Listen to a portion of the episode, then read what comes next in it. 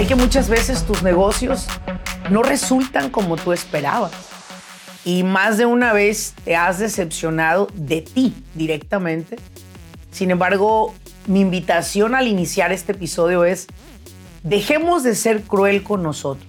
Dejemos de etiquetarnos de inservibles cuando algo no sale bien. Todos aquellos agentes de real estate que pues su ingreso de ellos en un mes era lo que era recurrente a alguien en, seis meses. Y tenías un muy buen estilo de vida y de repente andas como que vendiendo fruta picada por la calle y andas limpiando casas. Y había muchas personas que yo conocía que estaban basando una depresión en salud mental muy fuerte, pero que no lo aceptaban. Y es por eso que voy a darte estos, voy a decir, ocho pasos que voy a recomendar para tener una salud mental óptima especialmente si eres empresario. Hoy en día las personas se han, se han convertido en seres sumamente solos, abandonados. Eh, se han estado viviendo en un espacio donde todo lo consigues en una computadora y crees que consigues amigos ahí, crees que consigues personas, pero que en realidad no son personas, son simplemente fotografías de seres que a lo mejor ni son. Bienvenidos al grano con los negocios. Yo soy Laurelena Martínez, coach empresarial. Este espacio es para aquellos dueños de negocio que están buscando la manera de acelerar sus propios resultados. Desean aprender cómo tomar decisiones asertivas y con ello crear una mentalidad que apoye el desarrollo de sus negocios en el mundo moderno. Sin más ni más, arranquemos con nuestro siguiente episodio.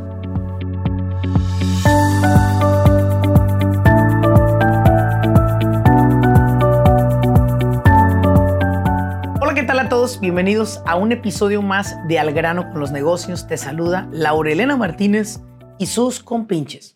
O sea, aquellos que siempre me acompañan aquí en el estudio. El buen Edward y el buen Carlos les mandan muchos saludos a todos aquellos que nos escuchan y que nos han seguido tras todos los episodios. Ellos en este momento les están aventando unos besos, unos abrazos eh, digitales o quizás que llegarán a sus oídos, a sus a sus lindos oídos. Y bueno, pues en este episodio del día de hoy vamos a cerrar con broche de oro el tema de salud mental empresarial. Y bueno, hemos estado hablando en los tres episodios pasados acerca de lo que hoy en día estamos enfrentando muchos empresarios, algunos en silencio, algunos otros lo hemos expresado a nuestras parejas, lo hemos expresado a nuestros hijos, familiares o amigos, el cómo nos sentimos en algún momento de nuestra vida en el cual pues a muchos de los que han atravesado este famoso valle de oscuridad a través de sentir esa incertidumbre de si estoy haciendo bien las cosas, estoy siendo aceptado, estoy siendo criticado, estoy siendo observado, estoy siendo aplaudido o estoy siendo abullado, qué es lo que está pasando en mi vida y todo esto causa en un ser humano pues un trastorno emocional en el cual nosotros muchas de las ocasiones no sabemos manejar. En una ocasión alguien me preguntó, Laurelena, tengo miedo, tengo miedo a la pobreza. Y mi respuesta fue, ¿cómo puedes temerle a algo en lo que has vivido? Tenle miedo a la riqueza, porque la riqueza sí es un espacio nuevo para ti. Es un espacio en el que quizás más de una vez te has preguntado, ¿Cómo haría yo para manejar un éxito que quizás pueda ser algo que yo venía pidiendo, pero quizás es algo también que no voy a saber cómo manejar? Y aquellas personas que han enfrentado más de una vez algún trastorno emocional que yo llamo salud mental y que sé que como empresarios necesitamos saber que existen formas técnicas, maneras de ayudarnos a que esta carga, ¿verdad?, pese menos, ¿sí? Y en los episodios anteriores hablamos de varias, varios escenarios que les pusimos y que el día de hoy quiero cerrar este, este, este tema en este episodio hablándoles acerca de cuáles son los pasos para poder nosotros o evitar caer en algún momento con un problema emocional? O quizás si ya estamos en él, ¿cómo poder salir de ahí también? Sé que muchas veces tus negocios no resultan como tú esperabas y más de una vez te has decepcionado de ti directamente. Sin embargo, mi invitación al iniciar este episodio es, dejemos de ser cruel con nosotros, dejemos de etiquetarnos de inservibles cuando algo no sale bien, dejemos de etiquetarnos como que somos pendejos ante una situación desconocida pues sí, en realidad sí somos pendejos, porque somos ignorantes. Y si al ignorante le llamas pendejo, entonces somos pendejos. Pero yo creo que más bien es una ignorancia temporal. El que, el que es pendejo es un ignorante permanente. Pero cuando se es ignorante ante una situación que no se sabe manejar, es importante saber cómo encontrar esa ayuda. No quedarnos callados no ver el fracaso como lo dijimos en el, en el, en el episodio, en el, en, la, en el segundo episodio de Salud Mental Empresarial, no ver el fracaso como algo que me pertenece. O sea, yo fracasé, mas no soy fracasado. Y desde el momento en que separas y dividimos esa parte, nos damos cuenta que en realidad mis resultados no definen el ser humano que yo soy allá afuera en la vida, pues sí te van a, etiquetar. Pero mientras tú estés seguro de ti mismo, mientras tú estés claro hacia dónde quieres llegar, hacia dónde quieres ir, tienes que comprender que ya no debes de depender de qué piensan los demás de lo que tú estás haciendo. Creo que ya es más bien cuáles son las expectativas que tú tienes acerca de lo que estás creando y no dejar que otros te califiquen y aparte tú te la creas y en verdad acabes pensando que eres un fracasado. No, hay muchas personas totalmente catapultadas, inundadas en depresión porque fracasaron en un negocio. Yo me recuerdo en el año 2018, 2008, perdón, cuando la famosa recesión que este país vivió y todo este movimiento en los en los, en los intereses, las personas que perdieron sus casas, todos aquellos empresarios que lo que estaban construyendo en sus negocios se quedó a medias, no pudieron, no pudieron pagar a sus empleados, tuvieron que cerrar, o lo que es peor aún, todos aquellos agentes de real estate que pues su ingreso de ellos en un mes era lo que era recurrente a alguien en, en seis meses y tenías un muy buen estilo de vida y de repente andas como que vendiendo fruta picada por la calle y andas limpiando casas y había muchas personas que yo conocía que estaban basando una depresión en salud mental muy fuerte, pero que no lo aceptaban. Decían, bueno, me acuerdo cuando yo tuve, me acuerdo cuando yo era, me acuerdo cuando yo hice. Y yo le decía, bueno, pero ubícate, ahora esto es lo que tienes, vive en tu, vive en tu situación actual, no vivas en tu pasado fue lo que fue, hiciste lo que hiciste, eso no depende, eso no te define, lo que te define es el ser disruptivo que eres hoy, eh, eh, el ser que está parado hoy en día por un nuevo futuro. Entonces, enfócate en tu futuro, enfócate en tu presente.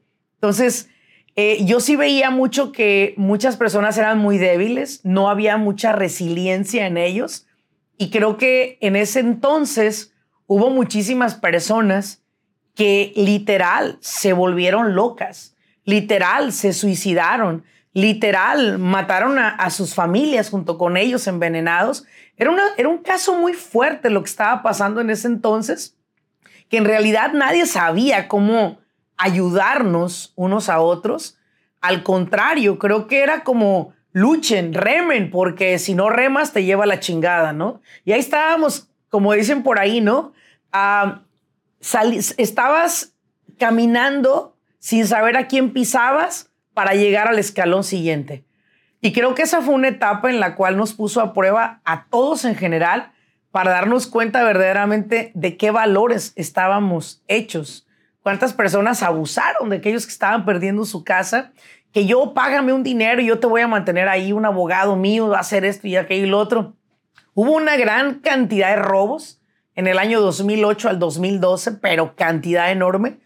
Y, creo que todo eso llevó a la gente a nunca volver a intentar hacer algo, a, a dudar de los demás, a no tener confianza ni en sí mismo ni en otros. Y eso es precisamente lo que es salud mental.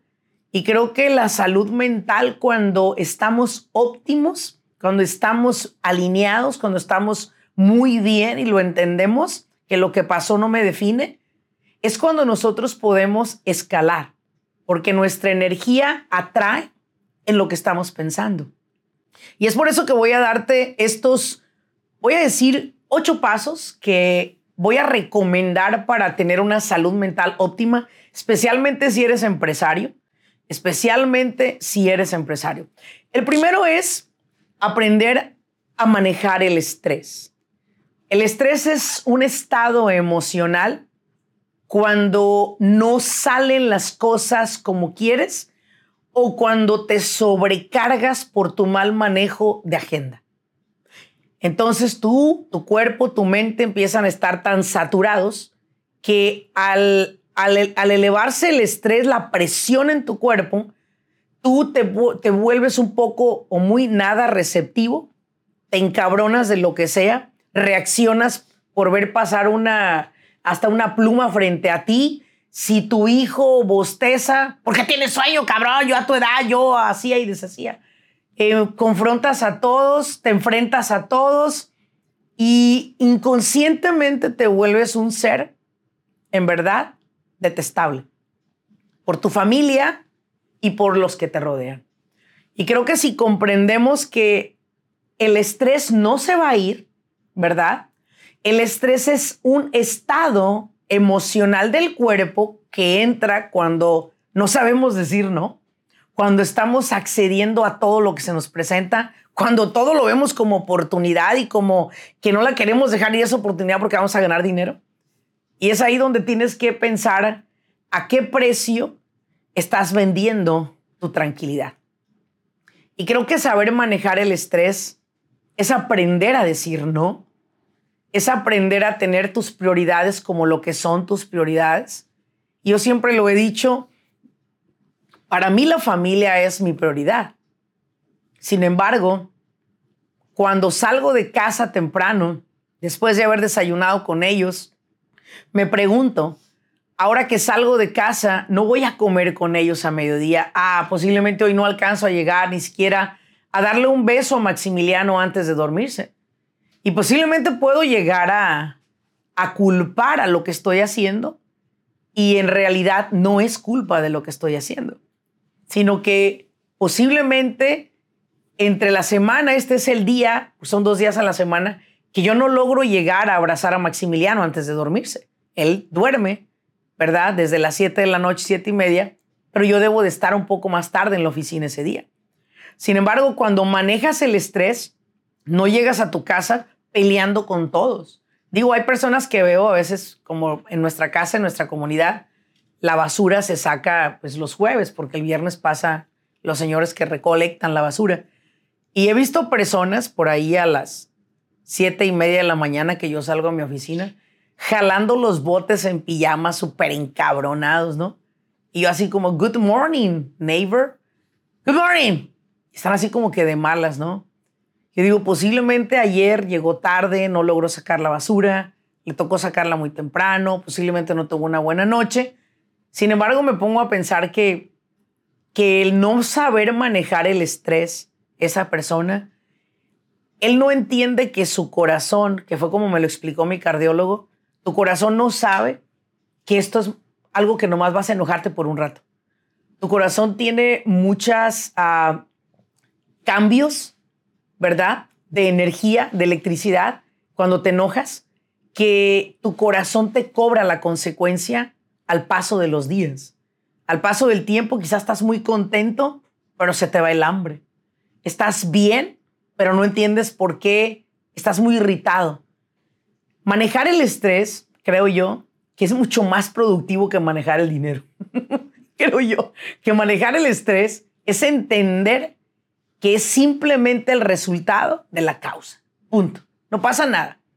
Manéjalo.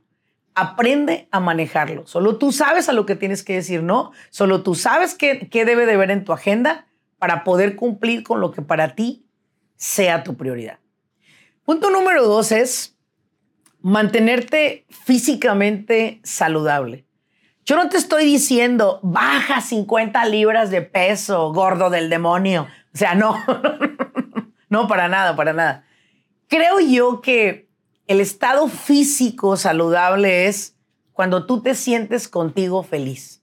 ¿Me explico? Hay una clienta que me dijo, Laura, yo no estoy gorda, yo estoy carnosita. y cuando me dijo eso, me lo dijo con una ternura, que lo pude ver en sus ojos y en su manera de ser, que en verdad era una mujer muy feliz y satisfecha con quien ella era. Y que el estar pensando en cuándo bajo otras tres tallas para verme como cierta actriz o, cierta modelo, creo que estamos nuevamente volviendo al tema de vivo una, vivo una vida que no es mi realidad, ¿verdad? Y que aparte la que vivo nunca la estoy viviendo en el presente. Siempre estoy pensando en que algún día que baje de peso voy a ser feliz. Físicamente saludables, mantenerte activo, caminar, ¿verdad?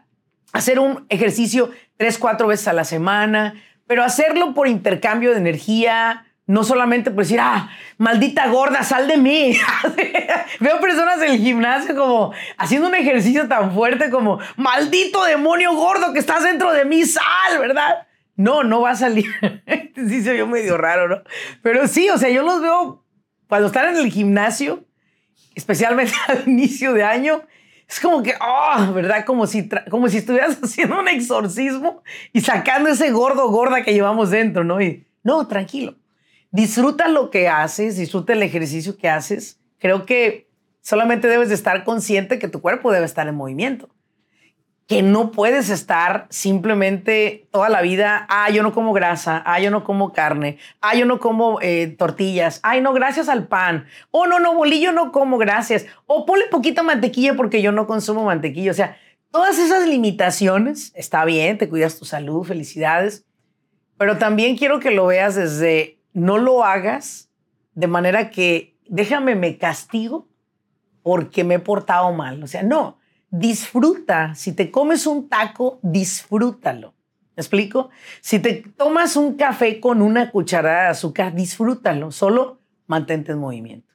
Mantente en movimiento, es todo lo que yo te podría decir.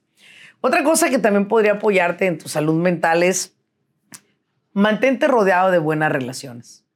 Y principalmente creo que algo que a mí me ha servido bastante es ese me time, ese tiempo conmigo a solas, ese atardecer que constantemente lo hago de irme a la playa. En ocasiones me llevo una botella de vino, me la disfruto, bueno, no toda, saldría bien pedísima de ahí, ¿no? Pero me disfruto un, un par de copas de vino, me disfruto un atardecer, me disfruto un libro, me disfruto simplemente observar es todo, ver el mar, es todo. Y creo que el estar en relación conmigo bien me permite tener buenas relaciones con los demás. Otra relación que mantengo constantemente alimentando es mi esposa, Karina. 14 eh, años de relación y cada 15 días procuro aventarle un bonche de ropa para lavar. Ah, no te no, no, no, no, no, no. Eh, no, ella dice que ella es empresaria, ella no es lavadora de ropa. Y bueno, pues se lo respeto. Entonces, cada 15 días sabe que tiene un day night conmigo y la señora Irene, que es la señora que nos asiste en casa, cuida a Maximiliano el sábado y siempre, cada sábado en la tarde, vamos a un restaurante nuevo a probar a lo mejor diferente comida o vamos a otro que ya hemos ido, pero siempre salimos en ese, ese, ese tiempo, ¿no? En la cual pues podemos hablar de negocios y otra vez de negocios y otra vez de negocios, porque nuestra vida son negocios, pero bueno, también hablamos de nosotros, de nuestros planes, etc. Y ese, ese tiempo con ella es muy gratificante. Otro tiempo que también recomiendo mucho es con amigos. Rodéate de amigos. Rodéate de personas valiosas a tu lado. Mantén buenas relaciones relaciones genuinas, no personas que te juzgan, sino personas que te aman, te aceptan como eres, te dan buen feedback, pero a la vez también juntos han evolucionado en la vida. A lo mejor no necesariamente tu mejor amigo es multimillonario, pero tu mejor amigo es alguien que te ha inspirado todo el tiempo. Por ejemplo, a mí, mi amiga Nora Militza Ochoa Vázquez, eh, que vive en Morelia, Michoacán. Por cierto, saludos a todos los de Michoacán, ¿verdad? Ella, por ejemplo, es una amiga que constantemente nos vemos, procuramos cada tres, cuatro meses viajar para vernos, viaja a verme ella. Por cierto, el, próximo mes viene y nos tomamos una semana en diferentes lugares de los Estados Unidos para pasear, para disfrutar. Buscamos diferentes lugares donde podamos coincidir. Y esa amistad desde la primaria, perdón, secundaria, es, ha sido muy valiosa para mí porque ha sido una amiga incondicional, ha sido una guía para mí es alguien que yo aprecio bastante. yo creo que tú también tienes un amigo o una amiga que a lo mejor se han estado olvidaditos por ahí el uno del otro. Y es muy bonito que, que tengas esos amigos incondicionales. Tengo grandes amigos con los cuales juego golf, con los cuales juego tenis, que normalmente aquí el señor Rojas lo dejo en vergüenza cada que jugamos tenis. Siempre pues me toca ganar, pero pues ¿qué quieres, no? Soy muy buena. Y también cuando jugamos Shiny Checkers con el señor Rojas, eh, ahorita me está haciendo señas que me ganó 2 a 1 el día de hoy. Pero ¿por qué no me hace señas de cuando lo dejé 5 a 0? me debería de hacer señas también, ¿no? Me acuerdo cuando me dejó 5 a 0. ¿Sí? Porque me gusta jugar, me gusta divertirme, me gusta ponerle a mi vida eso, de traer amistades a mi vida que, pues que me alimenten también no solamente doy, doy, sino también espero que me den su alegría, su compañía. Aquellos amigos también con los que me puedo ir a comer un día, me puedo ir a tomar un, vino, un buen coñac, ¿me explico? Y, lo disfruto bastante, pero no es peda. Aclaro, postdata, señoras, no es borrachera, ¿ok? Es simplemente un tiempo con amigas o con amigos, ¿no? ese tiempo lindo de mantener buenas relaciones. Hoy en día las personas se han, se han convertido en seres sumamente solos, abandonados. Eh, se han estado viviendo en un espacio donde todo lo consigues en una computadora y crees que consigues amigos ahí, crees que consigues personas, pero que en realidad no son personas, son simplemente fotografías de seres que a lo mejor ni son, especialmente si te ponen la cara de una mujer o un hombre bonito y al final del día pues es todo lo contrario, ¿verdad? Y el punto es que busques tus amigos, busques eh, coincidir en un lugar con tu iglesia, donde tú te congregas, en fin, busca gente valiosa a tu lado, no te aísles, porque recuerda lo que hablé en el episodio 2 de eh, salud mental en los negocios, el aislamiento es el primer, el primer elemento, es lo primero que tenemos que identificar que la gente está entrando en un estado depresivo. El siguiente punto es contribuir a una buena causa. Hay una frase muy célebre que inclusive dice así, espero decirla bien porque a veces son como un pinche trabalenguas, ¿no? A ver, dígame un trabalenguas. No, ese no es para, esa es una ciudad, Parangaricutirimícuaro, ¿sí? volcán de No.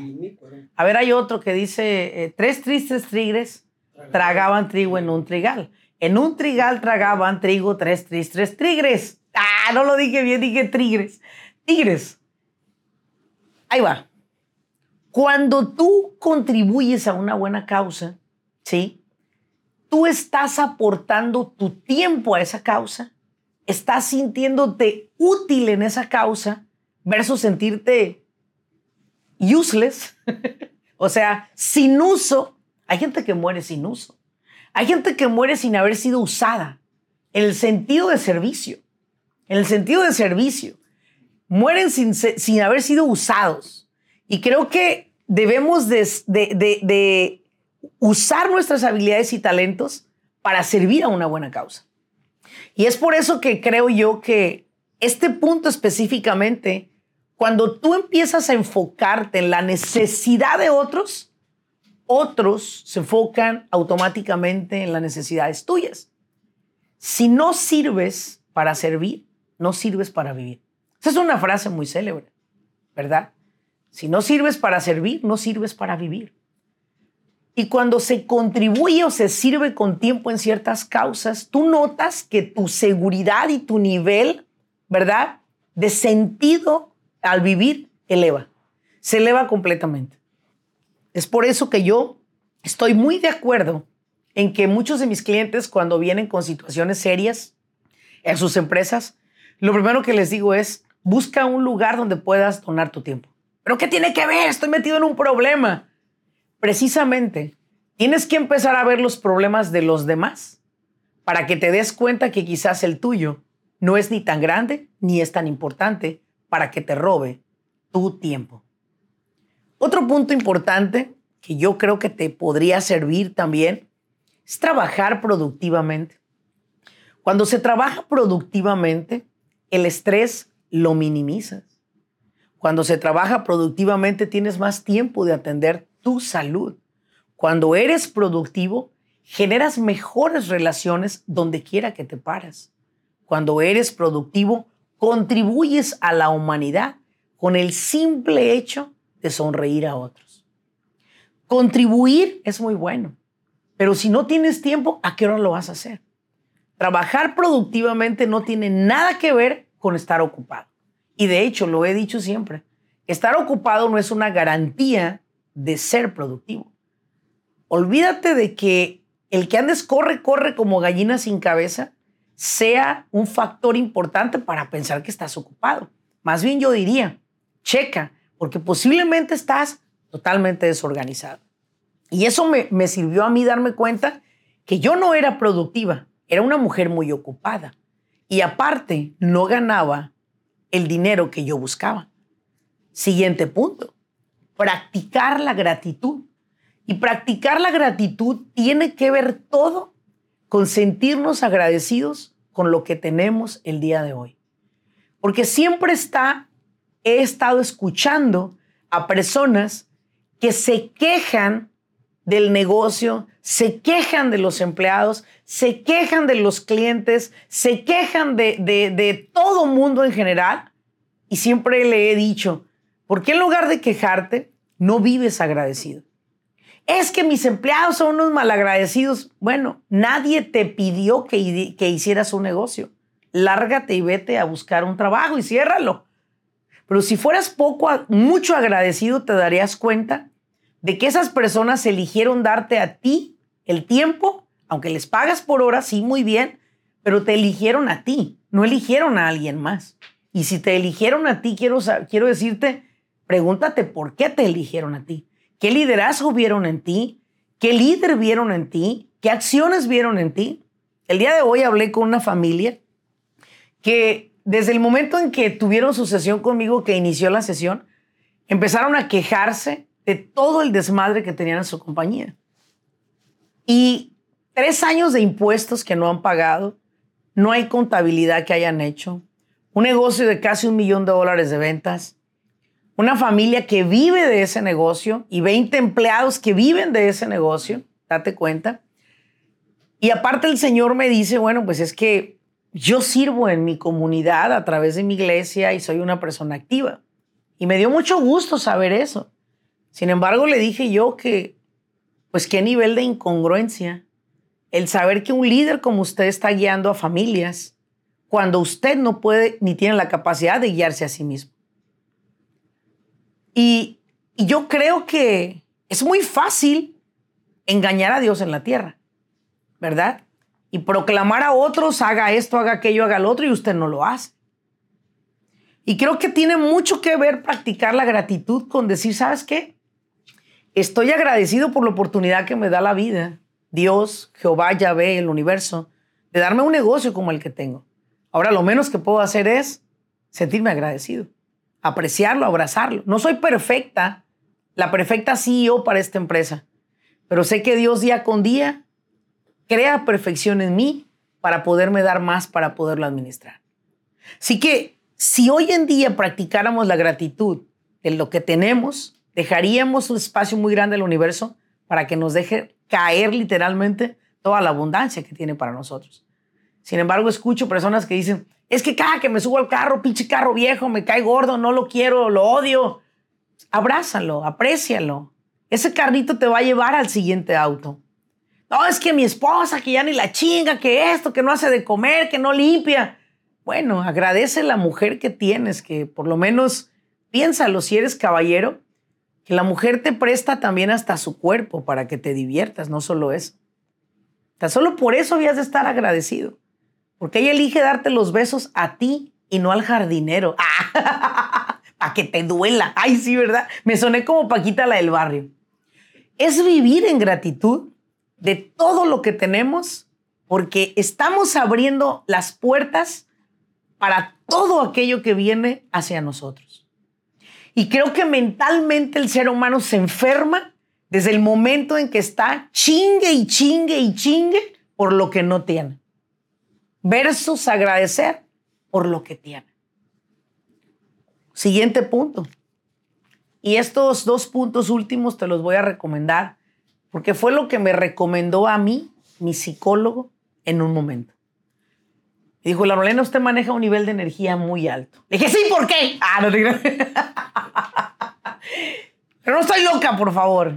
Entonces, sí, efectivamente, soy una mujer sumamente apasionada en todo lo que hago. Soy una mujer muy entregada a todo lo que hago. Sin embargo, había un problema en mí cuando viví esa situación de salud mental. Era que yo no sabía cómo apagar mi cerebro. Mi cerebro estaba activo 24/7. No sabía cómo. Yo creía que era normal mantenerme activa, ser apasionada, efusiva, alegre, motivada, automotivada, hasta que entendí que también mi mente y mi corazón necesitaban que yo pudiera aprender a hacerle un reset. Y fue a través de la meditación. La meditación, la oración, como le quieras llamar, es lo que me apoyó a mí a conectar con mi espíritu, porque a pesar de que yo era muy motivada, muy apasionada y todo, dentro de mí había algo que estaba muy triste y era mi espíritu. Porque todo alimentaba menos mi espíritu. Y empecé a tomarlo en cuenta a él, que le llamas la intuición. Ese que te habla, pero no lo escuchamos. Ese que vas tan a prisa y te dice eso no. Y tú cállate. Yo lo voy a hacer porque es lo mejor para mí. Cuéstame lo que me cueste y pagaba consecuencias, ¿no? Me pasaba algo, algo no salía bien, no lo tomaba en cuenta. Y decidí practicar la meditación como una herramienta para permitirme conectar con Dios, para permitirme conectar conmigo y que me permitiera ser más humana. ¿Sí? Y empecé a practicarlo, empecé a tomar la Biblia, abrí en el primer libro de la Biblia, Empecé con los Salmos, empecé con Romanos. Y Romanos 12, que fue un, un versículo, un capítulo de la Biblia que me marcó mucho, todo el, el capítulo 12, me enseñó y me dio un mensaje acerca de lo que yo hago. Si va usted a enseñar, ¿verdad? Enseñe con congruencia. Y créeme que eso me marcó la vida. Y de ahí viene el que meditar para mí ha sido sagrado. Me ha permitido llegar a mi oficina, leer mi oración o en silencio o a gritos, pero he tenido la oportunidad de conectarme y dejar de ver a los demás como los veía antes. Los veía como tontos y yo era la única que sabía. Y comencé a ver a los demás a través de los ojos de Dios. Ser compasiva, entender a los demás apoyar a los demás y en todo momento, si puedo aportarles algo, lo hago de todo corazón. Medita. Aléjate un espacio, busca un espacio en tu casa, crea un espacio en tu casa o en tu oficina y simplemente, si no sabes meditar, simplemente cierra tus ojos. No pienses nada. Si algún pensamiento te llega, evádelo. Y solamente di gracias, gracias, gracias, gracias, gracias por todo lo que ves a tu alrededor. Esa es una práctica de agradecimiento y meditación. Por último, y esta es una que se lo agradezco mucho a precisamente mi maestro de yoga. Mi flaco, tú sabes que me refiero a ti, que me aportaste tanto y que me enseñaste tanto acerca de técnicas de relajación. Y la técnica que se me enseñó fue yoga kundalini. Y si tú estás aquí en estos episodios a través del podcast, puedes encontrar el podcast que hice precisamente con mi maestro de yoga. Y sobre todo, puedes encontrar el video aquí también en YouTube para que lo puedas ver a él. Y a través de la práctica de yoga kundalini, no solo para mí, sino para todos aquellos que me conocen, saben que los invité muchas veces a vivir estas clases que eran privadas, pero invitaba a varias personas para que ellos también se beneficiaran de esto. Y practicar yoga, practicar cualquier tipo de técnica de relajación que te sirva, hazlo, porque vas a reconectar contigo. Resumiendo este tema, para cerrar, cómo construir una salud mental óptima para conseguir ser el mejor empresario en tu industria. Estas son solamente algunas recomendaciones que espero que tú las puedas practicar y que espero que sobre todo puedas compartirla con otras personas que les pueda servir. Espero que este episodio o estas cuatro sesiones de episodios te hayan, te hayan aportado valor. Sobre todo espero que puedas compartirlo con otras personas. Si me estás viendo a través de la plataforma de YouTube, regístrate, suscríbete para que te puedan llegar las alertas. Y si estás escuchándome en Apple Podcasts, Spotify o cualquiera de las plataformas, igual suscríbete a mi podcast para que te puedan llegar las alertas cada semana que llega un nuevo episodio con nuevos invitados, con nuevos temas para poder seguir aportándoles valor a todos ustedes.